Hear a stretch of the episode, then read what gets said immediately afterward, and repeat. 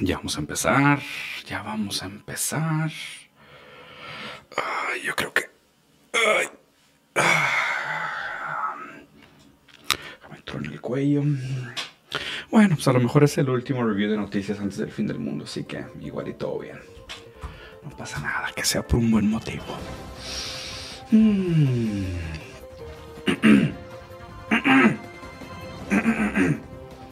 Unique New York, Unique New York, Unique New York.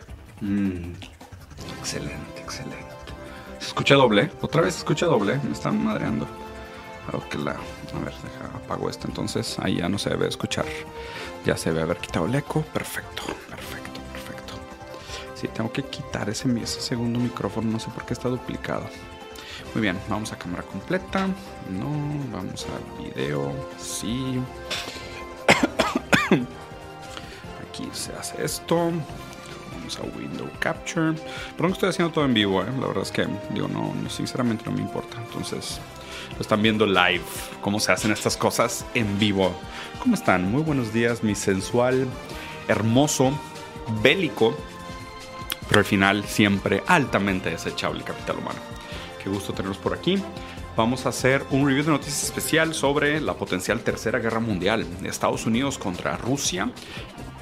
Ucrania Drift, Kiev Drift, ¿no? O sea, como Tokyo Drift de la mejor película de Fast and the Furious, la de Tokio. Eh, pero pues aquí la precuela de la Tercera Guerra Mundial va a ser en Ucrania. ¿Cómo ven?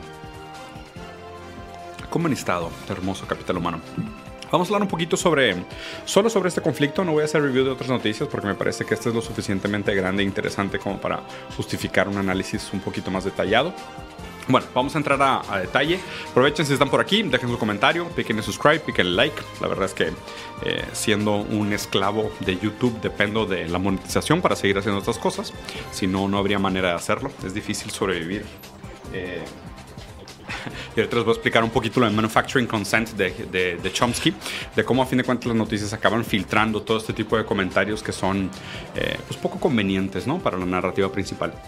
Pero bueno, eh, la verdad es que, o sea, no es, no es nuevo el, origen de la relación entre Ucrania o la tensión entre Ucrania y, digo, pues ya desde 2014 que Rusia hizo el anexo de Crimea, la península de Ucrania. Eh, de regreso a sus territorios, por decirlo así, pues siempre ha despertado como que un interés muy interesante sobre, sobre esa región, ¿no? Pero, les soy sincero, el motivo principal por el cual estamos viendo este conflicto, este potencial conflicto entre Rusia y Estados Unidos, es el hecho de que eh, Ucrania está siendo tratado o está actuando como si fuera un país que fuera parte de la NATO, ¿ok? De la, de la que por cierto NATO, para la gente que no sepa, es North America, ¿no? O sea que no habría por qué anexar un país como Ucrania a una coalición norteamericana de, países que están a favor del imperialismo americano. Siendo que, pues digo, abiertamente sabido, y esto pues está en todos lados en internet, vayan a leerlo, es historia, es importante saberlo.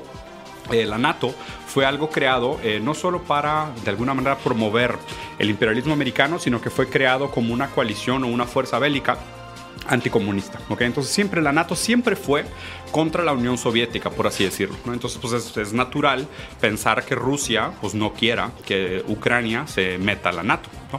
O sea, piénsenlo así. Antes de empezar a hacer juicios sobre quién está bien y está mal. ¿Ustedes qué creen que haría Estados Unidos si de repente China tratara de transformar Canadá o México en una base militar pro-China eh, al lado de Estados Unidos? Pues definitivamente Estados Unidos diría, no, estás loco, ¿no? O sea, es como que si tratas de meter a este país a la a la coalición china eh, de fuerzas antiimperialistas para que esta eh, podritud, eh, ¿sabes?, tecnofeudal que nace de Estados Unidos no se esparza por el resto del mundo, pues definitivamente Estados Unidos se defendería contra China si tratara de militarizar a Canadá o transformar México en una base militar, ¿no? O sea, eso sería fuente de, conflicto definitivamente. Pues es lo mismo que está pasando en Ucrania. Rusia definitivamente no quiere que Ucrania entre a la NATO. Y de hecho, como lo dijo Santiago Armesilla, un gran amigo, en una entrevista que dio para RT en español, él comentó, si quieres paz, prepárate para la guerra. Y, es un poco lo que estamos viendo de la postura de, de, Putin. O sea, Putin le avisó a Estados Unidos, oye, no te estés metiendo con Ucrania, no hagas que Ucrania se meta a la NATO, no tiene sentido. Estados Unidos es un país famoso por tener bases militares en todo el mundo. Eh, es su manera de ejercer poder eh, económico, es ejerciendo poder político y poder geopolítico más bien. Entonces, pues Ucrania es un lugar pues muy estratégico para ejercer eh, presión a Estados Unidos poniendo fuerzas de la NATO eh, al lado de sus territorios. ¿no? Y pues de nuevo está todo ese histórico de que pues la NATO es algo profundamente anti-Unión Soviética, anticomunismo, pro-imperialismo americano. Y aparte Estados Unidos como siempre se siente como el el policía del mundo, ¿no? O sea, Estados Unidos siempre se siente como, no, nosotros somos los buenos, tenemos que defender el gobierno democráticamente electo de, Ucrania. Aquí un, un, watch out que les voy a dar para esto es, recuerden la historia de Afganistán. Y la verdad es que digo, sé que no es exactamente lo mismo, pero hay muchas similitudes. O sea, el Estados Unidos acaba de mandar una cosa que, estuvo bien padre, la, la palabra que usaron. Mandaron lethal aid, ayuda letal ayuda letal. Ayuda letal son dos palabras que jamás deberían de ir juntas, pero fue lo que mandó Estados Unidos. De hecho, miren, para, que vean que, que esto es real, ¿no? Vean esto. Eh, USA sends lethal aid. Ve. Esto está bien interesante porque lo acaban de empezar a usar. Vean, van a ver que todos los, todos los hits son de hace menos de tres días, tres días, dos días, tres días, tres días. O sea, esto es algo reciente que se acaba de inventar y digo, para eso Estados Unidos es buenísimo, ¿no? Para inventar terminologías. Pero Estados Unidos mandó ayuda letal a Ucrania para defenderse de Estados Unidos. Ayuda letal. O sea, no pueden salvar a la gente que se está muriendo de, hambre en sus calles y a convencer a los antivacunas de vacunarse. Y no pueden parar la propia pandemia en, en sus casas, pero mandan ayuda letal a Ucrania. La palabra ayuda letal me parece tan poéticamente perfecta, en un sentido espectacular. De los vamos a ayudar letalmente, los vamos a ayudar de una manera letal. Vamos a mandar ayuda letal. Me encantó esa, terminología bastante social espectáculo. Este, Guy Debord estaría orgullosísimo, ¿no? Eh, otra cosa que les quería comentar sobre esto pues es que a fin de cuentas eh, Estados Unidos pues tiene siempre intereses económicos relacionados con la guerra. Eh, definitivamente les va muy bien económicamente cuando están en conflictos bélicos, porque pues una de las, de las industrias más poderosas de Estados Unidos es la militar. Entonces, inclusive aquí es donde te das cuenta realmente que Estados Unidos no tiene ninguna izquierda, ¿no? O sea, es, solo derecha y centro derecha, ¿no? O sea, o derecha radical y centro derecha. Eh, los liberales aquí, pues en el caso Joe Biden, que es el presidente, se está comportando como, como siempre, ¿no? Aparte, acuérdense que Trump no empezó ni una guerra, nomás regresa Biden y ya se metió otra vez en temas con Afganistán, hizo movimientos allá y ahora se está metiendo otra vez con, con digo, se está metiendo con, con, Ucrania contra Rusia, pero pues el caso es echar a andar la industria bélica, es echar a andar la industria bélica, fabricar balas, fabricar fusiles, fabricar ametralladoras, que tanques, helicópteros, sistemas de espionaje, que pues ahí hay mucho, hay mucho dinero. No me voy a desviar con las preguntas del chat, entonces no, no, pierdan su tiempo mandando preguntas de otros temas, como el absurdismo de Camus, que definitivamente no es un tema que voy a conversar ahorita. Pero bueno, lo primero que deberíamos de preguntarnos en esta situación es eh, pues la eh, soberanía de estos países de autodeterminarse. ¿no? Entonces, pues aquí definitivamente pues lo complicado es Ucrania. O sea, el pueblo de Ucrania que quiere. O sea, Ucrania debería tener libertad de unirse a la NATO si quisiera, lo está haciendo por libre y espontánea voluntad. Lo hace obviamente por sus intereses económicos. Y la otra es, y si Ucrania, y si la gente, ¿qué, qué es Ucrania? O sea, Ucrania es su gente, supuestamente está representada por un sistema democrático, que es el que la gente quiere. Entonces el país autodetermina y en su autodeterminación puede escoger con quién aliarse. Y la verdad es de que no hay tal cosa como una fuerza del bien y una fuerza del mal, ¿no? Y estos conflictos es sobre todo lo que, lo que decía una de las frases de Hegel que más me gusta, que los verdaderos dilemas no es cuando choca el bien contra el mal, sino cuando chocan dos bienes. Y aquí pues definitivamente son intereses encontrados. ¿Qué es mejor, el imperialismo autoritario ruso o el imperialismo autoritario americano? Y a fin de cuentas eso es lo que se está jugando en la región de Ucrania, ¿no? O sea, pobre Ucrania eh, estratégicamente es un lugar geopolítico muy importante, tanto para Estados Unidos como para Rusia, más para Estados Unidos, ¿eh? porque Estados Unidos es el que quiere dominar ese territorio para ejercer presión geopolítica sobre Rusia y Rusia no quiere que Estados Unidos se meta ahí. Entonces, es este como, o sea, de hecho lo decía Armesillas, ¿no? Si quieres, si quieres paz, prepárate para la guerra. Entonces, Putin movió 100.000 eh, unidades de tropas militares a diferentes puntos de contacto en tres lugares de la frontera de Ucrania pues para ejercer presión y decirle a Estados Unidos, oye, pues aquí no te vas a meter. O sea, no vas a poner una base militar al lado de mi casa, güey, ¿no? Eh, aquí hay dos, hay dos bueno, más bien tres posturas interesantes geopolíticas, además de la de Rusia y la de Estados Unidos y la de Ucrania. Eh, primero es la Inglaterra. Inglaterra inmediatamente saltó para apoyar a Estados Unidos, empezó a soltar noticias, de hecho varias noticias falsas. También digo que esto la verdad es que es un mar de noticias falsas, pero pues ya desde entender social espectáculo sabemos que así funcionan las cosas, ¿no? Pero soltaron un mar de noticias falsas, una de ellas diciendo que habían retirado a los diplomatas rusos de Ucrania, lo cual no era cierto. Pero esa noticia hizo el efecto real de que retiraran a los diplomatas eh, americanos e ingleses de Ucrania. Y esto pues es puro social espectáculo, ¿no? Cuando lo espectacular es más real que lo real. O sea, la noticia falsa de la retirada de los diplomatas eh, rusos de Ucrania hizo real la retirada de los diplomatas americanos e ingleses de, Ucrania. Así funciona. Eh, por eso es más importante muchas veces prestarle atención a lo que está pasando en las noticias, a lo que está pasando en el mundo real, porque parece que las noticias tienen un efecto mayor eh, que el propio, que el propio tema real. De hecho, otra de las cosas que vi, ahorita en la mañana estaba viendo noticias en Vice sobre el tema, y decía que 25% de la población de Rusia cree que va a empezar la Tercera Guerra Mundial. Digo, y aquí pues obviamente nadie quiere una tercera guerra mundial, créanme, menos entre Rusia y Estados Unidos. Por favor, apenas acaban de anunciar un nuevo show de Lord of the Rings que sí quiero ver porque es mi franquicia favorita de todo el universo. Entonces, por favor, no necesitamos una tercera guerra mundial. Espérate que cuenten la historia los anillos de poder, que me interesa muchísimo más entender qué pasó con los tres anillos de los elfos los cinco anillos de los dwarfs y los nueve anillos de los humanos y un anillo escondido para el señor negro supremo Sauron para dominarlos a todos. Eso me interesa mucho más que todo este espectáculo eh, eh, sociocultural, geopolítico de lo que está pasando entre Ucrania y Estados Unidos. Y aparte no, sobreviviríamos a esta guerra nadie, ¿eh? entonces realmente no nos conviene. para terminar, digo, lo que, lo, que, lo que hay que analizar también un poquito de este tema es desde el lado, por supuesto, económico. Entonces, pues digo, Estados Unidos Ve, aquí un tema raro.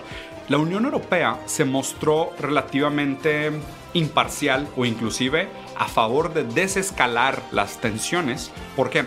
Porque la Unión Europea depende del gas de Rusia. Entonces digo, una manera en cómo Estados Unidos tiene para ejercer poder en, Rusia es haciendo sanciones económicas, lo mismo que hace con Cuba, lo mismo que hace con Venezuela, lo mismo que hace con todos sus países. La manera, una de las maneras más poderosas como tiene Estados Unidos de dominar el mundo es a través del SWIFT. Eh, que es este código interbancario, pero además también de las sanciones para exportaciones, compras, importaciones, aranceles, eh, impuestos sobre, sobre comercio y demás. ¿no? Entonces es una manera de Estados Unidos a través de, del capital de ejercer su poder geopolítico. Pero aquí eh, Europa no puede estar del lado de Estados Unidos porque depende de las tuberías de gas que vienen, de gas natural que vienen de Rusia. Entonces, mira, te fijas, inmediatamente cuando Estados Unidos habla de este conflicto y estratégicamente quiere poner una base militar en Ucrania, él dice, oye, pues tenemos planes de backup en caso de que Rusia, como una estrategia, estrategia económica, diga, bueno, pues ustedes van a poner sanciones económicas, yo le dejo de mandar gas a Europa. Entonces Europa inmediatamente le diría a Estados Unidos, oye, quítale las sanciones, porque yo necesito el gas de regreso, ¿no? Entonces Estados Unidos dice, no, no, te preocupes, te va a amenazar con quitarte el gas, pero yo ya tengo un plan de backup por si, te, por si, por si pasa esto, ¿no? Y para llegar al final de esta historia, quiero que veamos, como siempre, la bolsa de valores. La bolsa de valores en dos sentidos. ¿Por qué capital humano? Porque si es bueno para el capital es malo para los humanos. Y si es malo para los humanos es bueno para el capital. Y quiero enseñarles las acciones y los stocks de cómo han estado un par de empresas de defensa que trabajan muy, muy de la mano con Estados Unidos. Entonces, Estados Unidos tiene inflación, viene de una recesión económica provocada por el COVID, algo que podría ayudar eh, a la proliferación del capital de nuevo y a reactivar la economía, sería pues una guerrita una guerrita implica buen dinero. Y como el capital humano es altamente desechable, pues lo importante es vender armas, ¿no? Y pues ahora que hay balas que traen semillas de girasol y cada vez que quitas una vida plantas un árbol, inclusive son sustentables. Y ahora que ganó Biden y ganó, ganó la izquierda en Estados Unidos, los aviones son LGBT y son a favor de lo... y tienen M&M's eh, de diferentes sexualidades que representan todo el arco iris, mientras bombardeamos unos niños en Kiev que no saben ni siquiera qué es el Internet. Entonces, lo importante a final de cuentas de todo esto es que las acciones de las empresas bélicas pues van bien y pues la guerra es buena para el capital y es un buen momento para tener una, una guerrita, ¿no? Lo último que les quería comentar sobre esto es el análisis de Chomsky de Manufacturing Consent de la dificultad que, que, que, existe para que opiniones como estas lleguen a los medios masivos o se vuelvan opiniones educadas en un sentido eh, de alcance popular, por decirlo así. La manera como Chomsky hacía una crítica a los medios es que decía que los medios tienen como un poder suave que filtra o solo permite el ascenso de aquellas opiniones que de alguna manera apoyan o permiten o empoderan o van alineados con los intereses del capital. ¿no? Entonces es esta vieja frase de, pues siempre que leas un periódico o veas una noticia, piensa en quién paga la tinta. ¿no? Obviamente eh, YouTube cambia un poco esta dinámica y por eso me gusta tanto YouTube, porque pues a fin de cuentas los patrocinadores están tan desconectados que a fin de cuentas ellos dicen, bueno, pues hay views, yo patrocino este video y no importa qué video sea, yo lo patrocino porque hay muchos views y van a ver mis productos, ¿no? Aunque sean noticias anticapitalistas, lo cual siempre me parece sorprendente del tamaño que ha tenido este canal y la proliferación que exista de estas ideas anticapitalistas que económicamente están fondeadas en modelos profundamente capitalistas, ¿no? O sea, YouTube es o sea, puro capital, son marcas haciendo branding, eh, minando tus datos que recuerden que este video está hecho con el motivo específico de minar sus datos, no por mí, pero por el manufacturing consent de cómo funciona todo el esquema de YouTube. Pero lo raro es que se proliferan estas ideas anticapitalistas dentro de una plataforma tan capitalista. Y lo que decía Chomsky de manufacturing consent es que a grandes rasgos lo que pasa en los medios tradicionales, por lo menos, y ahora les digo que, que YouTube viene un poco como a cambiar esa dinámica, digo que a fin de cuentas el análisis sería decir, ¿realmente estamos cambiando esa dinámica haciendo contenido subversivo en YouTube? ¿O simplemente el sistema ya es tan indiferente a la crítica? Que aún el contenido subversivo, como, como pudiera intentar serlo el mío, eh, no es lo suficiente como para mover realmente los intereses del capital. Y mi canal, pues, realmente pasa desapercibido, como muchísimos de los canales, o prácticamente todos los canales que sean realmente de izquierda en el mundo, que tratan de provocar estas noticias y decirles, oigan, hay, hay más matices, además de la narrativa principal de que Estados Unidos es el bueno, Estados Unidos es la policía del mundo, Estados Unidos tiene que frenar porque Putin es el malo, Rusia es el malo, eh, ¿sabes? O sea, la, como la, metanarrativa principal o la metanarrativa que se acepta como correcta y que todo el mundo diga, no, no, no, sí, pues es, como los las películas, ¿no? O sea, Estados Unidos es el bueno y Rusia es el malo, entonces, pues como siempre, ya sabemos la respuesta. Y, la propia estrategia o la estructura de cómo funcionan las noticias no permiten que lleguen las opiniones un poco más matizadas, sobre todo aquellas opiniones que critican la proliferación de la maquinaria eh, industrial militar americana, que es, pues, a fin de cuentas, los intereses del imperialismo capitalista que tiene Estados Unidos y que siempre ha tenido. Entonces, en ese sentido, eh, los invito a analizar este conflicto entre Rusia y Estados Unidos por Ucrania como eh, pues la libertad que un país tiene de ejercer su soberanía, de decidir con quién alinearse. O sea, aquí es, realmente tiene derecho la NATO, que es una coalición norteamericana, North America, de hecho, vamos a ver las, siglas tal cual, ¿qué significa NATO? NATO. NATO. Eh, North Atlantic Treaty Organization, ¿no? NATO Anti-Communist. Digo, esto es lo más natural del mundo. Digo, a fin de cuentas esto es... bueno, vaya a investigar, ¿no? Pero pues esto está descaradamente abierto en Internet. O sea, la NATO ¿Tiene derecho realmente Ucrania de decidir que alinearse con los intereses de la NATO, que es una North Atlantic, o sea, desde este lado del mundo, en el norte, que tiene que ver con Kiev, que tiene que ver con Ucrania? ¿Tiene derecho Ucrania realmente a hacer esto? ¿La decisión tomada por Ucrania es realmente libre? Acuérdense que Estados Unidos ahorita mandando su Little Aid a Ucrania está fondeando un grupo paramilitar neonazista en Ucrania, ¿no? O sea que es lo más complicado de todo esto es que porque suena tan parecido a la historia de Afganistán, es que puede pasar otro ISIS. O sea, el, grupo paramilitar que está fondeando Estados Unidos para defenderse de las guerrillas rusas, de estos paramilitares rusos también que están vestidos de civiles, civiles y demás, haciendo pequeñas coaliciones, eh, pues Estados Unidos está fundando o está fondeando otro grupo radical y esto potencialmente les puede tronar en la cara de la misma manera que les tronó a ISIS en la cara. Entonces, aquí dónde queda el interés de Ucrania, ¿no? Y, por otro lado, o sea, Rusia también tiene derecho, o sea, ¿cuál es realmente el marco legal, legal sobre el cual se debería juzgar las acciones de Rusia y su capacidad de injerencia sobre mantener un cierto nivel de estabilidad en la región. Entonces aquí, pues digo, la respuesta correcta, o sea, más allá de qué, debería pasar, ¿no? Lo, digo, lo que debería pasar es que debería desescalar la situación. O sea, nadie quiere una tercera guerra mundial, nadie la podría sobrevivir, o sea, nadie la sobrevive. Venimos saliendo de una pandemia, es como que ¿para qué necesitamos otra guerra? Eh, pero al final de cuentas, ¿por qué pasan estas cosas? Pues primero, los intereses de Estados Unidos de establecer poder geopolítico en la región. Segundo, es muy bueno para el capital, entonces es muy malo para el capital humano. Acuérdense, son antagonistas, ¿ok? Eh, capital, capital humano. Si es bueno para uno, es malo para el otro y viceversa. Si es bueno para el capital humano, es malo para el capital. Entonces, si es bueno para nosotros, es malo para el capital. Si es bueno para el capital, es malo para nosotros. Entonces, aquí la guerra es buena para las acciones, como les enseñé pues, en los últimos cinco días, que empieza toda esta social espectáculo, esparciendo fake news y haciendo lo fantástico, lo real, eh, distorsionando nuestra versión de realmente lo que está sucediendo en los hechos. De hecho, algo que leí también hace poquito que me asustó mucho. Un un periódico de New York Times, o sea, un día de periódico New York Times, tiene más información que un siglo entero antes del 1800. escuchen este dato un periódico de New York Times de hoy en día tiene más data, o sea, más información, más datos, o sea, estadísticas, informes, encuestas, información, tecnología, lo que tú quieras. Un periódico de New York Times hoy tiene más información que el siglo, que el siglo XVIII completo o sea, perdón, siglo XVIII, 1800, que, que, 1800 completo. Entonces, o sea, traten de entender lo complejo que es navegar estas situaciones y tratar de hacer un consenso sobre realmente qué es lo que está sucediendo, siendo que eh, estamos completamente saturados de información y nos bombardean con estas cosas de no, pues que Rusia dijo y Putin dijo y movieron los diplomatas y movieron fuerzas militares y Rusia va a fingir un ataque para meterse.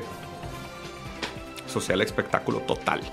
Y por detrás de esto, Estados Unidos está buscando la manera de proliferar el capital, de buscar una manera de, darle gas natural a, Europa para que Europa no esté del lado de, Rusia y al mismo tiempo pues no estamos viendo nosotros pues pobre de la gente que vive en Ucrania porque invariablemente para ellos un pequeño conflicto puede ser el fin de muchísimas vidas puede costar, como siempre, ¿no? Los que acaban pagando las cuentas de todo eso son los civiles. Y aparte también muchas de estas guerras son fondeadas por el Estado. O sea, qué terrible pagar impuestos para que después Biden ande diciéndole a la gente que son unos hijos de perra y empezando guerras del otro lado del mundo para proliferar una agenda que está muerta, pero muerta, muerta, muerta, muerta. Ay, raza. Pues bueno, pues así las cosas. Espero les haya gustado. Por aquí voy a dejar el análisis. Eh, hoy me toca cortarme el pelo. Esta semana voy a volver a viajar. Estaré negativo en COVID, por lo cual estoy de súper buen humor. Todos son buenas noticias. Este, porque fuck COVID. Espero les haya gustado. Dejen por aquí abajo su comentario. Si no se han suscrito al canal, piquen aquí los botoncitos de abajo, la campana y demás. Y tengo pendiente, bueno, ya saqué la semana pasada el review que les había dicho de American Psycho y ahora tengo pendiente Mulholland Drive, que es un gran, gran review y es una gran, gran película. ¿Qué tal, mano? Cuídense mucho. Estén muy bien. Bye. Te amo, Sisek. Amo esa cara de Sisek diciendo que no.